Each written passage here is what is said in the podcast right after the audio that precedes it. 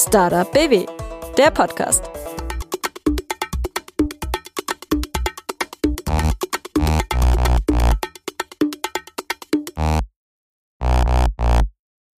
Hi, ich bin Dorothee und ihr hört den Podcast der Landeskampagne Startup BW 100 gute Gründe zum Gründen. In jeder Folge stellen wir euch einen Gründer oder eine Gründerin aus Baden-Württemberg vor und zeigen, welcher Weg zum Erfolg führen kann, warum auch Umwege auf dein Ziel haben und warum The Land auch Startup Land ist. Im Fokus stehen immer die Gründer und Gründerinnen selbst. Ich möchte wissen, was treibt sie an? Wovon träumen sie und welche Ängste müssen sie aus dem Weg räumen? Dabei interessiert mich auch, was sie und ihr Startup so einzigartig macht ob Gründen der Inbegriff von Selbstverwirklichung ist und wie Sie mit Ihrem Unternehmen die Zukunft gestalten und besser machen wollen, gerade auch in Ihrer Region und für Baden-Württemberg. Hallo aus Stuttgart West. Wir starten heute sogar schon in die zweite Runde dieses Podcasts. Im ersten Teil haben euch Steffi und Mats die Basics rund um das Angebot von Startup BW vorgestellt.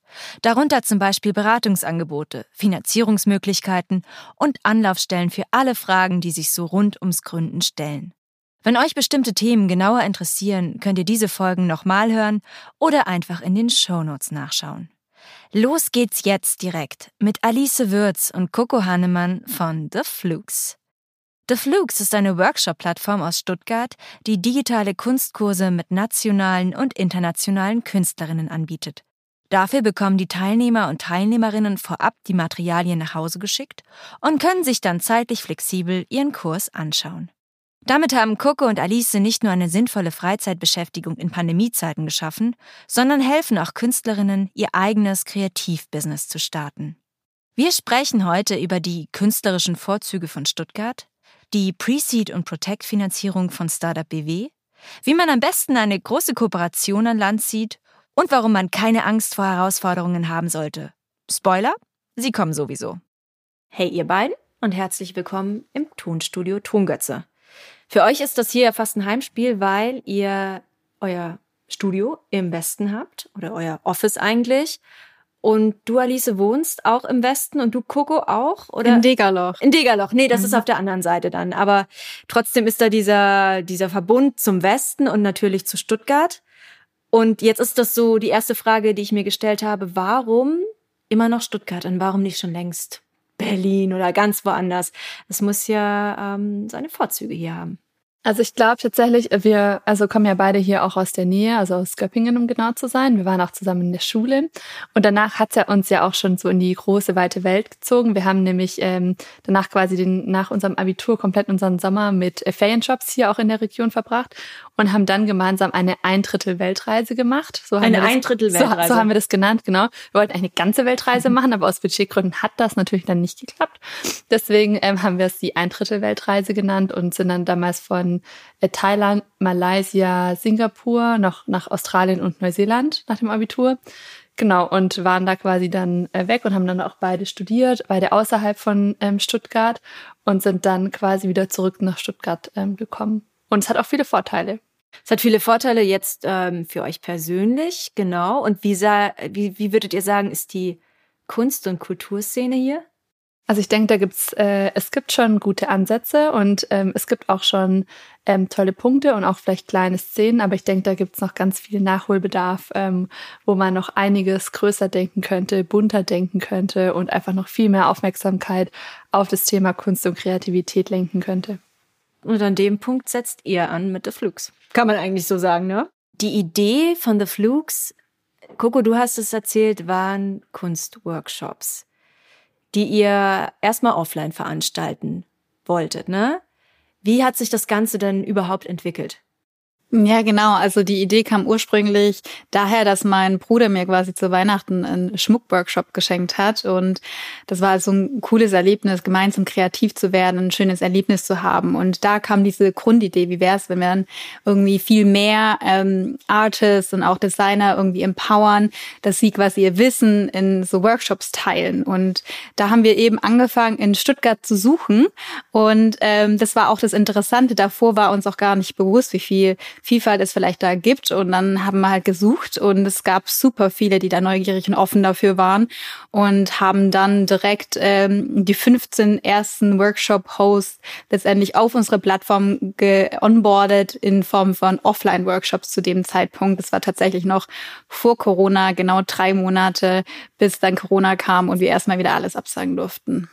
Ihr habt sogar erzählt, ich glaube, du hattest das erzählt, dass ihr in dem ersten Workshop, den ihr gelauncht habt, hattet ihr sogar zwei Kundinnen, die nicht Freundinnen waren oder nicht Freunde waren, sondern echte Kundinnen, die ihr noch zusätzlich dazu gewonnen habt. Und es war sozusagen das erste Erfolgserlebnis damals schon. Genau, genau. Das ganz, ganz, ganz am Anfang, wo die Ideen, wir sind recht schnell, würde ich mal sagen, in der Umsetzung. Also die Idee kam und wir dann einfach, ja, okay, cool, lass mal einen Workshop organisieren. Haben dann eine bekannte Künstlerin gefragt, eine bekannte Künstlerin aus dem Freundeskreis, ob sie Lust hätte, so einen T-Shirt-Workshop zu machen, haben im Café auch im Stuttgarter Westen nachgefragt, ob wir vielleicht da einen Workshop machen können. Und dann haben wir Freunde, Familie, Kollegen eingeladen, haben aber auch äh, das beworben mit einer Ad, obwohl wir da noch gar keine Ahnung davon hatten. Und ähm, dann sind auch tatsächlich Kundinnen gekommen, zwei über eine Kaltakquise und das fanden wir damals richtig stark und dachten, sehr cool, mit dem Aufwand, den wir da betrieben hatten, direkt so ein cooles Event zu organisieren. Lass mal weitermachen. Gründen war ja für euch beide was Neues. Das war die erste Idee, die ihr eingebracht habt. Gab es davor schon andere Ideen? Ähm, nee, tatsächlich nicht. Also ich glaube, bei uns beiden war das so, dass dieser Wunsch zu gründen mit dem sind wir eigentlich gestartet. Also wir hatten schon längst dieses Gefühl von, wir wollen gründen und haben sehr viel auch in die Richtung gelesen oder ich habe ja auch ein Studium in die Richtung gemacht. Und ähm, was man da auch immer verlernt, und das ist eigentlich auch so ein Punkt, die Idee ist gar nicht so wichtig. Also man die Ideen gibt's ganz, ganz viele. Es geht nach, letztendlich um die Umsetzung und dann schnell genug diese Learnings zu machen. Und deswegen hatte ich damals auch gar nicht so einen großen Anspruch an die Idee, weil man schon so oft gehört hat, es ist nicht so wichtig. Und wir haben das dann eher als Starting Point gesehen. Okay, wir haben Bock auf das Thema, das hört sich irgendwie spannend an, lass mal ausprobieren. Und wir werden auf dem Weg das schon noch genau rausfinden, raus, es wird sich rauskristallisieren, was es dann genau sein wird. Und so ist es letztendlich bei uns ja auch passiert. Wir haben uns irgendwie seitdem ständig verändert und jetzt ist es ganz anders, wie es am Anfang war. Ihr beide, ihr kennt euch aus Schulzeiten schon und habt dann beim Gründen so ineinander diejenige gefunden, mit der ihr das machen wollt. Wahrscheinlich war die Idee schon vorher da, das miteinander zu machen. Also was habt ihr denn voneinander gebraucht oder ihr wusstet wahrscheinlich voneinander, was ihr euch gegenseitig geben könnt, um zu gründen? Also was waren so die persönlichen Benefits, die ihr da beide mit einbringen konntet? Also ich denke, was auf jeden Fall bei mir ein ganz krasser Punkt war, war überhaupt zu starten. Also ich erinnere mich nach wie vor daran, wie ähm, Coco und ich immer an einem Tag im Freibad waren. und ähm, ich hatte damals da gerade für eine Dokumentarfilmerin die Website gemacht und hatte das irgendwie Coco gerade dann so erzählt und Coco war schon so hm, hm, und meinte dann halt mit an, an dem Tag dann auch noch so erzählt, ja, dass sie ähm, auch gerade ähm, auch ein Startup selber gründet und ähm, ja und genau, ein paar Tage später stand sie dann bei mir in der Küche und meinte so, du, hast du nicht Lust irgendwie, dass, dass wir das zusammen machen wollen? Und äh, genau, so hat es im Prinzip alles angefangen. Und ich glaube, ohne Coco hätte ich tats tatsächlich gar nicht so den Mut gefasst, alleine zu gründen und alleine da loszugehen und wirklich zu sagen, hey, ich mache das jetzt so, weil ja, ich ja hätte ich, obwohl ich schon immer tatsächlich gründen wollte, aber ich hatte einen Job, in dem ich auch zufrieden war so. Aber ja, wirklich zu sagen, okay, nee, ich mache das jetzt, das ist äh, genau Ihr habt dann also aus euren Jobs heraus auch gegründet und ich glaube, ihr habt auch erzählt, ihr habt aber beide auch Support gehabt, also so zumindest ähm, den, den emotionalen Support auch von euren Vorgesetzten. Ich glaube, du, Alisa, hast erzählt, dass deine ähm, Vorgesetzte schön die Instagram-Beiträge geliked hat. ja, Coco. Coco war das. Ist auch unsere Investorin tatsächlich. Das ist eure mhm. Investorin. Aha, ja. also so fängt's an. Das heißt, man macht das Marketing und das ist gar nicht so schlimm, wenn man da noch in dem alten Job verhaftet ist, sondern zeigt, dass man auch was Neues kann, dass man mehr kann, dass man da auch daraus hinaus gründen kann und schon hat man Supporter. Mhm. Das ist cool wo du gerade schon Investorin gesagt hast, ihr habt jetzt die ersten Schritte gemacht, da war dann der erste Kunstworkshop, der, erst, der Kunstworkshop, der erst offline lief und dann online. Und dann spätestens stellt sich ja die Frage, woher kommt jetzt das Geld für mehr? Wie ging das dann bei euch weiter? Ja, also wir hatten, das ging dann so von, also der erste Workshop war schon so im Oktober und dann haben wir von Januar bis Mai ähm, quasi die ganze Zeit Workshops ähm, organisiert. Erst halt offline, dann online wegen Corona. Und ähm, da haben wir halt letztendlich so einmal aufgezeigt, dass wir so als Team in der Lage sind, einfach Traktionen zu zeigen und auch erste Umsätze zu machen und auch in einer recht schnellen Geschwindigkeit. Und ähm, an dem Punkt, wo wir dann so waren und das auch hatten, hatten wir uns natürlich auch gefragt, okay, wir machen das jetzt beide nebenher. Wir haben jetzt nicht ein großes Budget irgendwie, wo wir uns eigenfinanzieren können. Ähm, okay, wir müssen uns irgendwoher ähm, ja, Geld organisieren.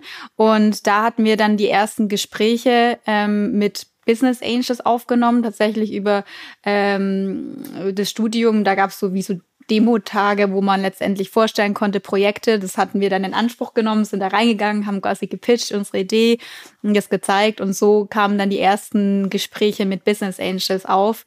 Und ähm, parallel haben wir natürlich auch einfach super viel gegoogelt, was gibt's eigentlich für Förderprogramme und dann da sind wir letztendlich auch auf Startup BW gestoßen ähm, und fanden dann eigentlich beides kam zur gleichen Zeit. Also auf der einen Seite der Business Angels oder die potenziellen Business Angels, die Interesse gezeigt haben, die wir auch super cool fanden. Auf der anderen Seite dieses Förderprogramm und dann haben wir halt gedacht, okay, lass zusammenbringen und wir probieren das mal aus.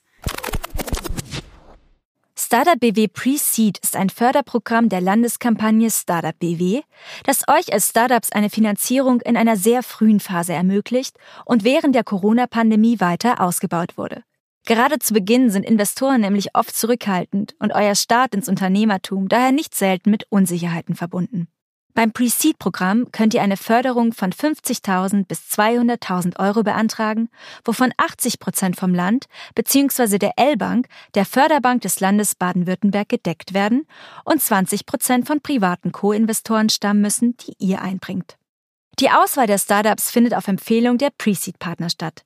Dazu zählen zum Beispiel erfahrene Startup-Inkubatoren und Acceleratoren an aktuell elf Standorten im Land.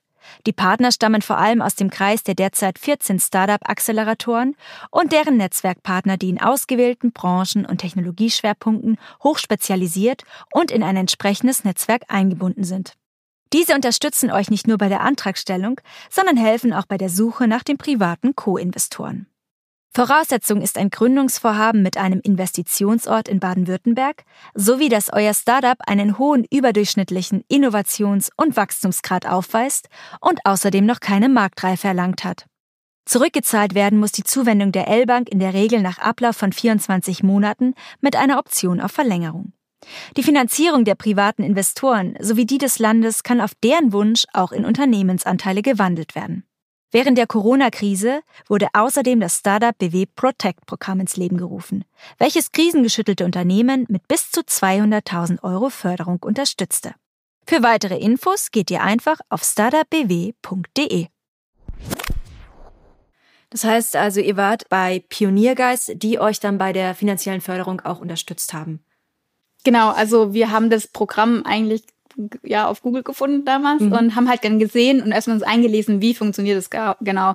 Und ähm, das Coole ist ja, dass es letztendlich Partner gibt in jeder Stadt eigentlich, ähm, die einen das ein bisschen näher bringen. Und dann haben wir letztendlich Pioniergeist angeschrieben, weil in Stuttgart, und das fanden wir halt auch cool, dass es bei uns dann direkt hier ist und auch vielleicht diesen Hub und diese Räumlichkeiten, alles drum und dran mitbringt. Und ähm, haben da einen Termin ausgemacht. Unsere Pitch-Präsentation hatten wir zu dem Zeitpunkt tatsächlich, weil es vom Timing perfekt gepasst hatte, äh, schon fertig und sind jetzt dann mit Pioniergeist durchgegangen und haben Feedback eingesammelt und von da an ging es eigentlich recht schnell tatsächlich. Also, dass wir dann auch ähm, Pioniergeist uns nochmal ähm, geholfen hat, den Pitch so auszubauen, dass er ähm, gut passt und nochmal beraten hat und geholfen hat. Und dann sind wir eigentlich schon in den, den Pitch mit der L-Bank gegangen. Das heißt, in so ein Startup-Hub wie jetzt Pioniergeist ist, kommt man, indem man sich bewirbt. Oder du hast gesagt, wir haben die angeschrieben per E-Mail und das dann Bewerbungsverfahren dann dahinter? Eigentlich hatten wir nur über den Kontakt auf der Webseite halt mal die Rahmen, so grob im Mail geschrieben und dann ging es recht schnell in den Call und von da aus, ähm, ich, ich denke, das macht auch Sinn, dass man erstmal so ein Gespräch reingeht, passen wir dazu, was sind Erwartungen abgleicht und in dem Gespräch haben wir uns für uns rausgefunden, hey, das könnte eigentlich echt richtig gut für uns passen und ähm, wir hätten da auch Lust drauf weiterzumachen. Und in dem Fall fanden die euch gut? Ja. Die haben die Idee gesehen, haben gemeint, das passt zu uns. Ja, warum nicht? Klar. Ja. Und dann, ihr habt, genau, von der L-Bank kommen 80 Prozent des Fördervolumens und 20 Prozent über private Investoren. Die müsst ihr selbst einbringen. Sind es dann die Business Angels, von denen du vorher schon gesprochen hast? Oder sind das wieder ganz andere gewesen? Genau, wir hatten da letztendlich den Business Angel, also eigentlich einen kennengelernt, der ganz viele andere kannte. Mhm. Und so ähm, ist es auch ganz oft, dass man, wenn man natürlich einmal aus einem Netzwerk dann Kontakt zu Business Angels herstellt, dass die einen dann auch immer weiter empfehlen. Und so haben wir eine Zeit lang bei ganz vielen gepitcht. Und ähm, letztendlich hat das dann auch funktioniert mit den, dem Initial Business Angels und noch ein, eine Gruppe von letztendlich ja, Business Angels, die gern zusammen investieren. Also wir haben da sogar mehrere mit reingeholt. Das heißt, die erste Finanzierung war damit gesichert. Und wie geht es jetzt weiter? Ähm, genau, wir hatten dann im Prinzip die erste Finanzierung gesichert, haben dann auch ähm, über ähm, Protect ähm, quasi auch die zweite Finanzierungsrunde bekommen und haben da auch zu einem ganz großen Teil mit den äh, gleichen Business Angels quasi aus der ersten Finanzierung auch wieder die zweite Finanzierung ähm, abgeschlossen, worüber wir sehr froh und auch sehr stolz waren, dass sie quasi in der zweiten Runde mit uns mitgehen wollten. Und ähm, genau, und jetzt ähm, sind wir aktuell an dem Punkt, dass wir ähm, weiter wachsen, viele neue Themen und Projekte an ziehen. Aber nichtsdestotrotz, dadurch, dass wir auch ein Startup sind, ähm, auch immer noch ganz viele Tests machen, mit Kunden noch super viel sprechen. Ähm, natürlich, um wirklich ähm, ganz genau immer wieder rauszufinden, was ist, was äh, gibt euch unser Produkt und ähm, genau, wie können wir es wirklich mit euch gemeinsam weiterentwickeln. Euer Produkt funktioniert ja so, ihr akquiriert die Künstlerinnen und ihr habt auch gesagt, die kommen auf euch zu. Also man kennt euch schon und die Künstlerinnen sagen, es ist was für mich, ich möchte das, ich möchte mich selbst auch promoten im Endeffekt. Dann bewerben die sich wahrscheinlich bei euch. Ihr ähm, verfilmt, so habe ich das jetzt verstanden, den Workshop dort vor Ort oder also seid ihr da dabei oder machen die das selbst? Nee, genau. Also wir sind auf jeden Fall immer mit vor Ort, dass wir ähm, auch genau für den Fall, dass irgendwas nicht richtig funktioniert oder so, dass wir sofort eingreifen können. Und es funktioniert so, dass wir die Künstlerinnen ähm, entweder aktiv selbst scouten bei Instagram oder bei Pinterest ähm, oder ähnlichen Plattformen. Und ähm, genau, wir gehen auf die ähm, Personen zu, schlagen unser Konzept vor und arbeiten mit denen dann ein ganz detailliertes Konzept im Prinzip aus. Und das wird dann ähm, vor Ort oder an einem bestimmten Drehort ähm, eben gefilmt. Und wir sind die ganze Zeit mit dabei, weil es natürlich auch super wichtig ist für die Künstlerinnen, was wir auch super gut nachvollziehen können. Es ist ganz oft so, logisch, also so, hä, das ist doch jetzt klar, wie das jetzt funktioniert hat. Und wir sagen ganz oft, nee, es ist nicht äh, einfach ganz klar, weil das ähm, teilweise Skills sind, die sind bei denen so in Fleisch und Blut drin, aber für jemanden, der einfach mit Kunst starten möchte, ähm, ist es nicht so einfach und wir möchten auch diese Person mit an die Hand nehmen, genau. Das kann ich mir gut vorstellen. Also wenn ich mir jetzt diese letzten Workshops waren, glaube ich, Töpfern. Du, du hast, ich habe gesehen, du hast äh, Töpfer Vasen angemalt. Ja, genau. Und äh, das macht dann jemand live vor der Kamera und macht das eben so, wie er es immer macht. Und dann sitzt du davor und denkst dir so, hä? Das äh, verstehe ich nicht, wie geht das jetzt und wie mache ich jetzt hier die Kerbe rein und dann wie drehe ich hier den Hand hoch, wenn du das noch nie vorher gemacht hast, kann ich mir schon vorstellen, dass es digital, das zu transportieren, gar nicht so einfach ist. Ähm, dachten wir auch, aber es ist tatsächlich viel, viel besser, ähm, als man denkt. Ähm, es ist aber schon wichtig, dass die Kameraeinstellungen richtig sind. Also, dass man wirklich eine Kamera überm Kopf hat, so dass man auch ganz genau die Hände sieht, dass man Schritt für Schritt wirklich die Künstlerin mitbegleiten kann und auch nochmal von vorne. Ähm, also, es kommt drauf an, wie man es filmt. Das heißt, das Equipment bringt ihr immer komplett mit? Ja, oder der ähm, Videographer oder die Videographerin. Genau, also da habt ihr dann wieder Leute dazwischen geschaltet, die sich dann um die Technik kümmern, sozusagen. Genau. Ich finde das, ich find das auch ganz schön aufwendig. Also ihr seid dann immer, jemand ist vor Ort, dann wird das Ganze produziert und auf, also bearbeitet. Und ihr müsst euch ja um die Materialien auch noch kümmern, die dann rausgehen. Und dann Logistik und Versand läuft auch über euch. Genau. Wir hatten auch, ähm, früher war unser Lager in Kukus Garage. Das war unser Starting Point. Alles Gute fängt in der Garage ich, an, muss, ne? ich muss ganz von vorne anfangen. Wir hatten nämlich noch einen früheren Starting Point. Nämlich erst war unser Lager in Kukus WG. dann ein Durchgangszimmer. Ja, die, die Mitbewohnerin war da ähm, im Ausland für zwei Monate und haben wir da halt das Lager reingebaut. Auf, aufs Bett drauf und dann sind wir expandiert ins Wohnzimmer. Das ging dann nicht, weil das die Mitbewohner natürlich nicht so gut fanden. Dann sind wir in Kokos Garage umgezogen. Dort hatten wir die eine Garagenhälfte, sind dann expandiert auf die zweite Garagenhälfte, aber das hat dann auch nicht so richtig natürlich dann funktioniert, weil es dann doch zu klein war. Und ähm, was natürlich auch ein Problem war, war, dass es einfach zu kalt geworden ist im Winter. Also wir haben ja Materialien, die einfach gefrieren können. Wir haben Papier, wenn es nass wird, müssen wir das einfach alles wegschmeißen. Äh, so dass wir dann gesagt haben, nee, ähm, funktioniert nicht mehr und wir sind jetzt umgezogen in den Stuttgarter Westen, wie du vorher gesagt hast. Und wir sind aktuell bei der ähm, Agentur WeCourse mit drin und unser Lager ist jetzt neben der Skate-Rampe, die nämlich bei der Agentur im Keller ist. Also wieder ein besonderes Lager, könnte man sagen. Aber mit, ähm, ja, mit ein bisschen Laufkundschaft vielleicht sogar auch durch die Agentur, die dann noch mit drin ist. Also ihr seid auch miteinander dann dort vernetzt. Könnt euch da sicher gegenseitig auch unterstützen. Ja, das ist definitiv total cool, weil es sind auch sehr viele Kreative in der Agentur und dann ist es natürlich auch ein super Austausch einfach und das merken wir halt schon auch, je mehr Austausch, je mehr äh, kreative Meinungen mit reinkommen, da das bereichert sich halt letztendlich und man hat da auch coole, kommt auf coole Ideen dadurch. Wenn ihr jetzt ähm, so auf eure Historie zurückblickt, ihr seid jetzt angekommen, habt euer eigenes Büro, egal ob in der Bürogemeinschaft oder nicht, es ist sehr cool, ich war selber dort. Mhm. Und das ist ja schon im Vergleich zu dem, was vorher war, vorher war die festangestellt in einem Konzern oder aus dem Modebereich vor allem beide, was ganz, ganz Neues. Und dann ver verglichen zu dem, was davor war oder was vielleicht auch mal so die Träume waren der ja, der Jugendlichen Coco und Alice ist schon ein ganz schön großer Sprung. Und wir haben im Vorgespräch auch drüber gesprochen, wie ihr euch denn damals selbst gesehen habt oder wie ihr euch heute, aus, aus heutiger Sicht damals gesehen habt. Und wenn ihr jetzt zurückblickt und wenn ich euch jetzt frage, was würden denn die beiden 14-Jährigen zu euch heute sagen? Also ich finde, es sich mal komisch wenn man selber sagt, man ist stolz auf sich oder es ist in unserer Gesellschaft nicht so, dass es dann, dass es sowas sagen kann. Aber ähm, ich denke, das wäre ich definitiv, weil ähm, vor allem vor dem Hintergrund, dass ich ähm, damals oder mir immer oder manchmal jetzt auch immer noch so denke, wenn ich jetzt wieder 16 wäre, was würde ich denn denken über das, was ich jetzt mache? Und ich denke, so dieses für sich selber einstehen, für seine eigenen äh, Ziele, für seine eigenen Träume losgehen und nicht irgendwann zu sagen, ja, das hat jetzt alles nicht funktioniert, ich will halt nicht mehr, sondern halt auch wirklich dann auch weiterzumachen, auch wenn Sachen doof sind oder wenn was mal nicht funktioniert oder man irgendwo abgelehnt wird, ähm, dass man das einfach weitermacht und ähm, genau und quasi auch so die eigenen Ziele und Träume auch verwirklicht.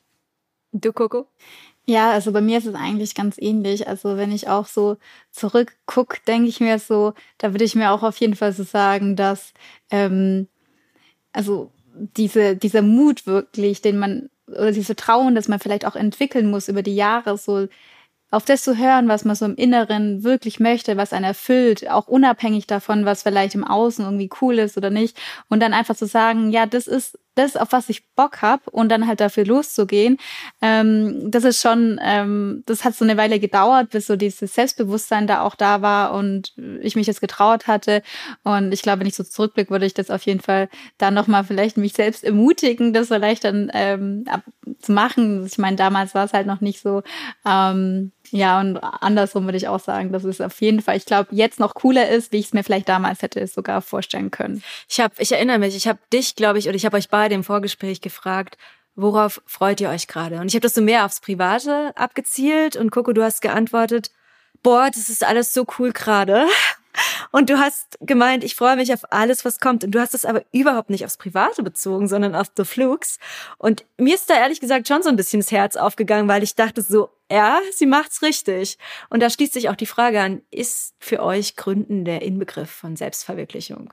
Also, was ich auf jeden Fall sagen muss, und das, ich meine, es ist ich glaube, da passt voll gut so dieses Trusted Process. Und ich glaube, auch aus diesem Gefühl hatte ich das da in einem Vorgespräch gesagt, weil was wir alles jetzt schon durch diese Gründung erleben durften zusammen, das ist einfach so cool. Wir durften so viel davon da, dadurch lernen. Und deswegen ist es so eine krasse persönliche Reise, Selbstverwirklichung, Weiterentwicklung. Man hat so einen direkten Impact auf Kunst, Künstler und Kundinnen. Also es ist einfach, ja, ich würde sagen, der helle Wahnsinn. Und wenn man das einmal so die Luft geschnuppert hat, dann möchte man auch natürlich genau die Reise weitergehen. Parallel ist es natürlich auch total der manchmal Pain in the Ass und super anstrengend und wir haben so viele Probleme, wo wir noch keine Antwort drauf haben. Aber nichtsdestotrotz würde ich immer wieder die gleiche Entscheidung treffen, das jeden Tag genau so nochmal neu machen und alles dafür geben, dass wir quasi mit dem, was wir machen, so weiterkommen mit der Gründung. Gab es da zwischendurch auch Punkte, bei denen ihr heute sagen würdet, okay, gut fürs Learning, aber würde ich vielleicht anders machen?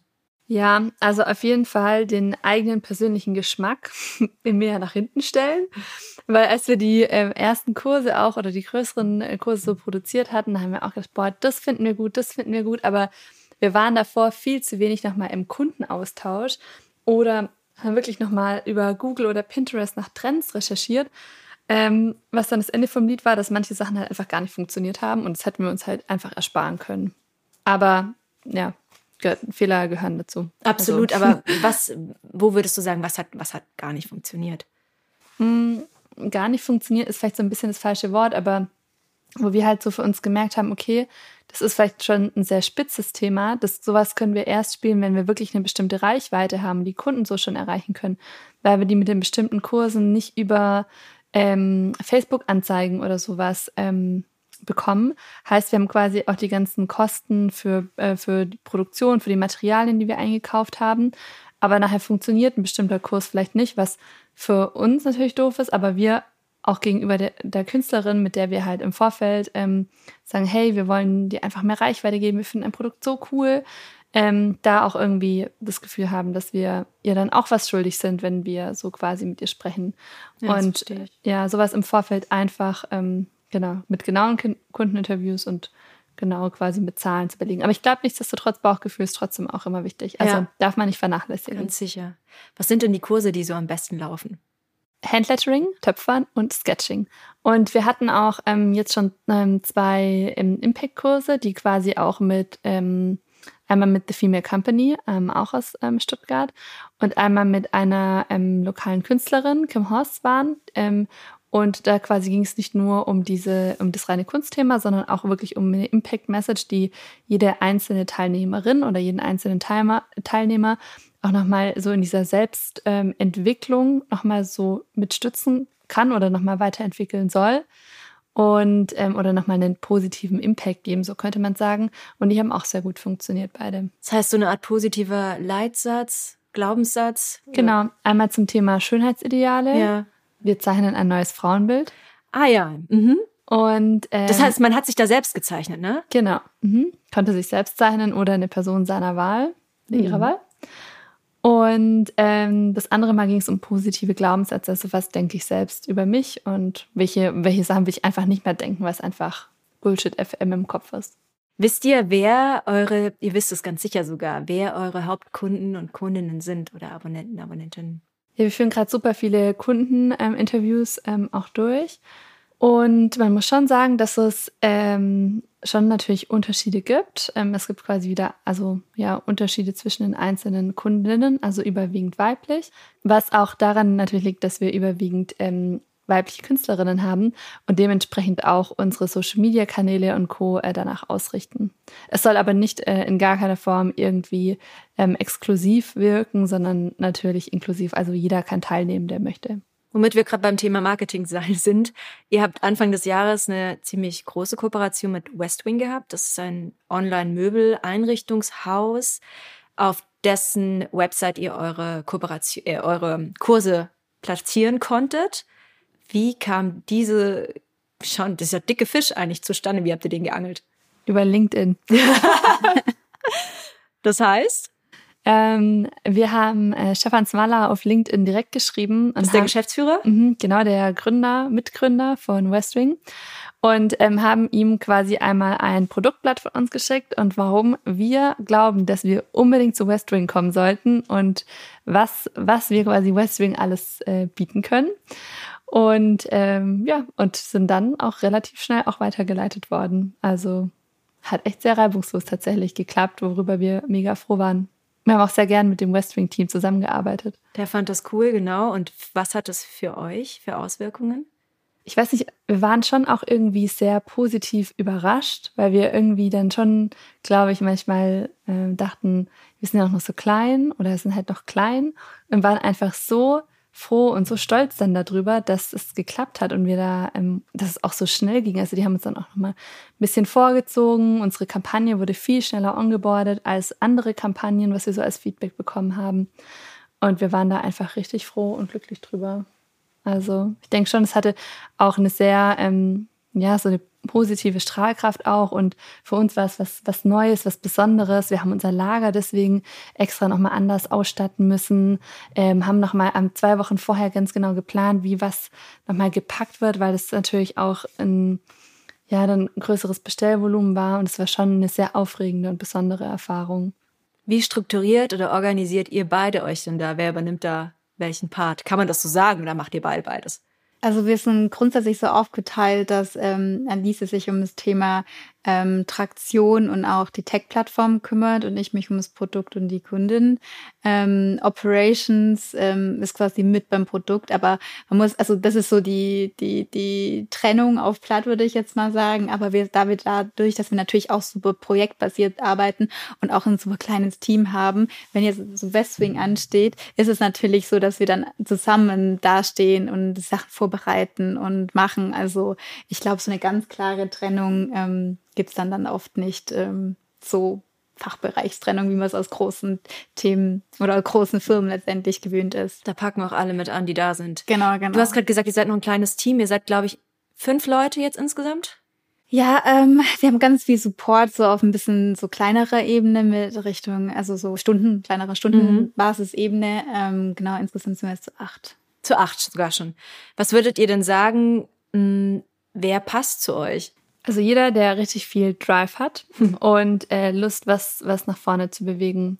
Jemand, der viel Umsetzungspower hat, ähm, klare Vorstellungen, Ziele, was bewegen will und ja, einfach richtig Lust hat, mit anzupacken. Online-Marketing, um darauf nochmal zurückzukommen, ist für euch momentan am wichtigsten. Ihr habt mir erzählt, ihr habt das lange über Instagram betrieben oder hauptsächlich über Instagram betrieben und dann kam euch dieser iOS, ähm, dieses Web-Tracking-Update dazwischen das ist natürlich jetzt schon blöd. Also wenn man seine User nicht mehr so tracken kann, wie man es vorher gemacht hat, wie geht man damit um, wenn da auf einmal so eine, ja, das ist fast schon so eine Hiobsbotschaft reinkommt, dann muss man umstrukturieren, sich was Neues ausdenken. Also was war dann da Plan B? Ähm, also wir haben das dann noch relativ lang ähm, weiterlaufen lassen. Also gerade tatsächlich haben wir ähm, schalten wir gar keine ähm, Paid Ads mehr, aber es wird zeitnah werden wir tatsächlich wieder starten, dadurch, dass wir jetzt wirklich nochmal viel in die Gespräche mit Facebook ähm, selber auch gegangen sind und ähm, genau da jetzt ähm, quasi den nächsten Test wieder aufsetzen werden. Aber wir haben im Prinzip ähm, unsere Newsletter-Funnel ähm, aufgebaut und ähm, nochmal verstärkt halt über unsere Social-Media-Kanäle. Wie viele Abonnenten habt ihr oder Abonnentinnen habt ihr in dem Newsletter jetzt gerade? Ja, ich kann es ja auswendig ehrlich gesagt gerade gar nicht sagen. Aber ähm, das war schon, wir haben dann nochmal, also beispielsweise dann auch nicht mehr Werbeanzeigen nur auf die Produkte geschaltet, sondern auch auf den, ähm, auf den Newsletter-Funnel tatsächlich, dass sich Leute dafür anmelden, weil wir festgestellt haben, dass es einfacher für uns ist, die Leute in den Newsletter zu konvertieren, als auf ein Produkt, weil wir die Leute ja nicht mehr richtig targeten konnten. Also wir wissen ja, mhm. wussten ja gar nicht mehr, wer wo was gemacht hat. Und für uns als kleines Startup ist es halt schwierig, einfach nur Branding-Maßnahmen umzusetzen zum aktuellen Zeitpunkt. Ähm, und das, das wär, wären quasi extrem viele Branding-Maßnahmen gewesen, aber das ist halt, ähm, also trifft super, ich glaube, wahrscheinlich jeden, äh, der irgendwie auf ähm, Social Media Werbung schaltet. Ich sag, du, also du sagst, wir sind jetzt noch ein kleines Unternehmen. Wie ist denn die Vision, wie es weitergehen soll? Man, man sagt immer so, wie, stell, wie stellst du dir das in fünf oder zehn Jahren vor? Keine Ahnung, ob man so weit in die Zukunft gucken kann. Aber gibt es da so ein, so ein Bild, was ihr vor Augen habt? Also wir sind, würde ich schon sagen, dass wir wirklich da eine große Vorstellung haben. Also wir wollen ähm, eigentlich noch digitaler werden, noch viel, viel mehr Künstlerinnen onboarden, noch viel mehr Frauen oder eigentlich alle dazu befähigen, Kreativität zu leben, auch wenn man vielleicht denkt, man ist nicht so kreativ, aber es hat Kreativität hat so einen enorm entspannenden Effekt auf einen. Und gerade in der Gesellschaft, wo man viel online ist und viel ähm, im Kopf ist, ist es halt einfach ein cooles Tool, um runterzukommen und zu entspannen. So. Und da wollen wir noch viel stärker werden. Also ähm, wir wollen auf jeden Fall wachsen und uns langfristig eigentlich sehen wir uns auch ähm, nicht nur in Deutschland. Wo seht ihr euch denn? Überall. Überall. Ist gut, solange das online stattfindet, könnt ihr natürlich überall sein. Das Ja, ist ja klar. ja. Aber das heißt, da kommen noch mehr internationale Künstlerinnen dazu, noch mehr internationale KundInnen Mhm. vor allem. Und so kann man die Plattform ausbauen, klar. Sind denn ähm, Live-Events auch in Zukunft wieder geplant, sofern es irgendwann mal wieder geht? Also vom Kern her tatsächlich eher nicht. Aber ähm, wir sind natürlich flexibel und gucken natürlich auch, wie, wie es sich entwickelt und werden wahrscheinlich immer wieder Special-Aktionen, vielleicht auch Kampagnen haben, wo Live-Elemente mit drin sind. Aber aktuell würden wir erstmal auf der, auf dem aufbauen, was wir gerade haben. Und es war die On-Demand-Kurse, weil wir halt auch von ganz vielen Kundinnen gehört hatten, dass es halt super ist mit dieser Flexibilität. Man kann jederzeit starten, stoppen, braucht halt keinen fixen Termin und irgendwie ist es man der heutigen Gesellschaft so gewöhnt, dass man es halt dann macht, wenn es so einen reinpasst, dass wir ähm, eher mit dem Feedback gesagt haben, okay, wir bleiben auf der Variante erstmal. Und das ist auch clever, dass ihr da zeitlich unflexibel seid, weil Mhm. sobald sich jetzt die ganze Zuhause-Geschichte wieder ins Draußen verlagert, haben die Leute vielleicht abends um 17 Uhr irgendwie keine Zeit mehr oder es ist auch wieder hell genug, um rauszugehen, sodass man es halt morgens um halb sechs nachholen kann, wenn man nicht schlafen kann. Ich kann mir das ganz entspannt vorstellen, dass du dann erstmal töpferst und dann Yoga genießt, wie auch immer. Aber so mal neu in den Tag zu starten, ist auf jeden Fall eine schöne Idee. Ihr tut, ihr tut auf jeden Fall was Neues für die Entspannungswelt neben Yoga und Co., nämlich jetzt Kunst und Töpfern. Genau. Was würdet ihr denn sagen, was, ähm, was ratet ihr Gründer, Gründerinnen, speziell vielleicht auch in Baden-Württemberg? Ihr kennt euch jetzt hier in der Szene gut aus. Also ich glaube, das, was, was auch so am Anfang manchmal so das Schwierigste ist, ist wirklich mit dem Thema rauszugehen und auch nicht so diesen Hang zu haben. Es muss erst perfekt sein, dass ich dann irgendwie und alle schon fertig haben wollen. Also das ist oft so ein Thema, was, was, oder was ich jetzt zum Beispiel auch persönlich hatte und so im Learning, je schneller man mit den Themen rausgeht, je mehr Leute man drauf anspricht, guckt, wo es Support gibt und ähm, wo, wo man vielleicht auch was zusammen machen kann und da das in der Gemeinschaft machen kann, desto schneller wächst man, desto schneller passieren Dinge und erhält man auch Support. Daher würde ich ähm, allen empfehlen, einfach raus damit, loslegen und quasi auch gucken, wer kann einem dabei helfen und da einfach auf die Leute zugehen und es ähm, ansprechen. Und da kommt mehr zurück, als man vielleicht erwarten würde von unterschiedlichsten Stellen. Was sind denn so die, die ähm, klügsten Ratschläge, die ihr bekommen habt? Oder die hilfreichsten vielleicht auch? Wir hatten an ganz vielen Punkten, also Input von irgendwo. Ich würde sagen, die besten Tipps haben wir tatsächlich von Personen bekommen, die schon ein Stück, also in, entweder im, in der gleichen Situation stecken oder vielleicht schon das erreicht haben, was wir erreichen wollen und denen dann genau so zu schildern, wo wir gerade stecken und da auch nicht irgendwie das zu beschönigen, sondern einfach frei raus, hey, das funktioniert zum Beispiel gerade gar nicht. Und die Personen haben dann eigentlich immer situativ genau die richtigen Tipps oder Impulse gegeben. Ähm, aber ich überlege gerade, ob ich gerade so einen konkreten weiß. Mir fällt gerade tatsächlich keiner ein. Mir fällt auch keiner ein. Man muss auch dazu sagen, dass man auch super viele Tipps von Leuten bekommt, die selber noch nie gegründet haben. Und das ist wie in der Schwangerschaft, ne? Oder bei allen Themen, die irgendwie nur spezielle Leute betreffen. Die anderen, die noch nicht so weit sind, wissen es definitiv besser. Genau. Und da muss man echt für sich selber auch so ein bisschen aufpassen. Also. Das ja. ist sehr persönlich. Du musst Nicht es sehr selektiv genau. betrachten. Ja. ja, das glaube ich. Ich kann mir das vorstellen, dass das am Anfang auch echt überfordernd ist, wenn dir jeder irgendwas mitgibt, was er für richtig hält oder sie für richtig hält und du dann da stehst und sagst, ich muss das alles irgendwie für mich, ich muss das alles irgendwie verwenden und dabei den Fokus verlierst auf das, was du selbst brauchst. Ich denke, wie Coco vorher gesagt hat, ähm, eins der wichtigsten Dinge ist wirklich dieses Loslegen. Also loslegen, machen, Ratschläge annehmen, aber im besten Fall nur Ratschläge von jemandem, der weiter ist als du oder zumindest in der gleichen Phase ist, der das auf jeden Fall schon mal erlebt hat. Ähm, so, also von diesen Personen würde ich auch am ehesten Ratschläge annehmen. Und was auch super wichtig ist, sich auch selber Fehler zu verzeihen. Also die Wahrscheinlichkeit liegt bei 100 Prozent, dass wenn man startet, dass Fehler passieren, dass man Sachen falsch macht, wo man irgendwie denkt, okay, also aber da wirklich weitermachen, loslegen, Feedback einarbeiten und weiter geht's. So quasi. Und weiter geht's. Und über die Vision haben wir schon gesprochen, aber habt ihr auch Vorbilder? Ähm, ja, also ein Vorbild, das äh, ich total spannend finde, ist Melanie Perkins. Das ist die Gründerin von dem Software-Tool Canva. Die ist aus, aus Australien, jetzt kommt mein Schwäbisch, Schwäbisch durch. Sehr sympathisch. Und ähm, die, da, da ist ein Tool für Kreativität, aber halt ein digitales, finde ich super spannend. Und ich finde, sie hat eine coole Art und wie sie das auch, ihre ganze Gründungsgeschichte. Und ähm, das ist auf jeden Fall ein Vorbild an der Stelle. Und du, Alice? Ähm, wen ich super finde, ist Lea Sophie Kramer. Ich glaube, eine der bekanntesten deutschen Gründerinnen. Ähm, ich finde es einfach so beeindruckend, wie die so ein, auch äh, damals noch sehr Tabuthema mit Amorelie quasi so ähm, stark gemacht hat, auch über die Presse und ähm, und dann jetzt auch erfolgreich also hochgezogen und verkauft hat und deswegen äh, definitiv äh, Vorbild an der Stelle. Die sind richtig groß inzwischen, genau. Und ich meine, kann man ja auch immer als Vision und Vorbild nutzen, wie ihr euren Weg geht. Das macht ihr sowieso selbst aus mit euch und allen, mit denen ihr zusammen sein wollt und arbeiten wollt was jetzt auch schon schöne Schlussworte sind. Aber ich frage euch jetzt noch, was sind denn eure vier persönlichen Gründe zum Gründen? Vielleicht jeder zwei. Ich würde mal sagen, ähm, Impact. Also man kann halt dadurch, dass man, es ist, man kann bestimmt auch Impact ohne Gründen machen, aber Gründen kann halt ein tolles Tool sein, um direkt und es auch das Feedback direkt zu bekommen. Also man ist halt direkt am Kunden oder einer Künstlerin dran und sieht, was man vielleicht in dem Leben von den Personen bewirken kann. Ähm, das auf jeden Fall. Und ähm, das Lernen, also Speed of Learning. Ich habe das Gefühl, das ist die schnellste Lernreise, die man persönlich so durchgehen kann. Deswegen würde ich auch sagen, es ist ein, ein cooler Grund zu ähm, gründen, dieses persönliche Wachstum und Lernen, das man dadurch erreichen kann. Immer eine Weiterentwicklung. Genau. Immer voran.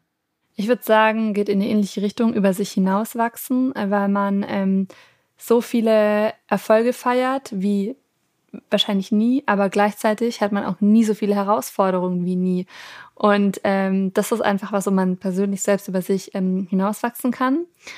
Ähm, und es ist auch für jeden sehr empfehlenswert, der ähm, Abenteuer mag, weil es ähm, einfach extrem spannend und kein Tag ist wie ein anderer und ja, also wirklich einfach sehr spannend und aufregend ist. Das heißt, vor Herausforderungen braucht man absolut keine Angst haben. Nee, weil sie kommen auf jeden Fall. das ist doch ein schönes Schlusswort. vielen, vielen Dank, dass ihr da wart. Ähm, sehr, sehr viel, ja, sehr viel Infos, sehr viel Spaß hat's gemacht. Und ich freue mich total, von euch weiterzuhören. Ich verfolge es natürlich auch. Vielen Dank. Danke dir. Sehr gern. Na, wie hat euch die Folge gefallen? Und welche Gründungsgeschichten kennt ihr oder habt ihr selber schon erlebt? Schreibt uns eine Mail an podcast.startupbw.de und folgt uns auf den Podcast-Plattformen eures Vertrauens.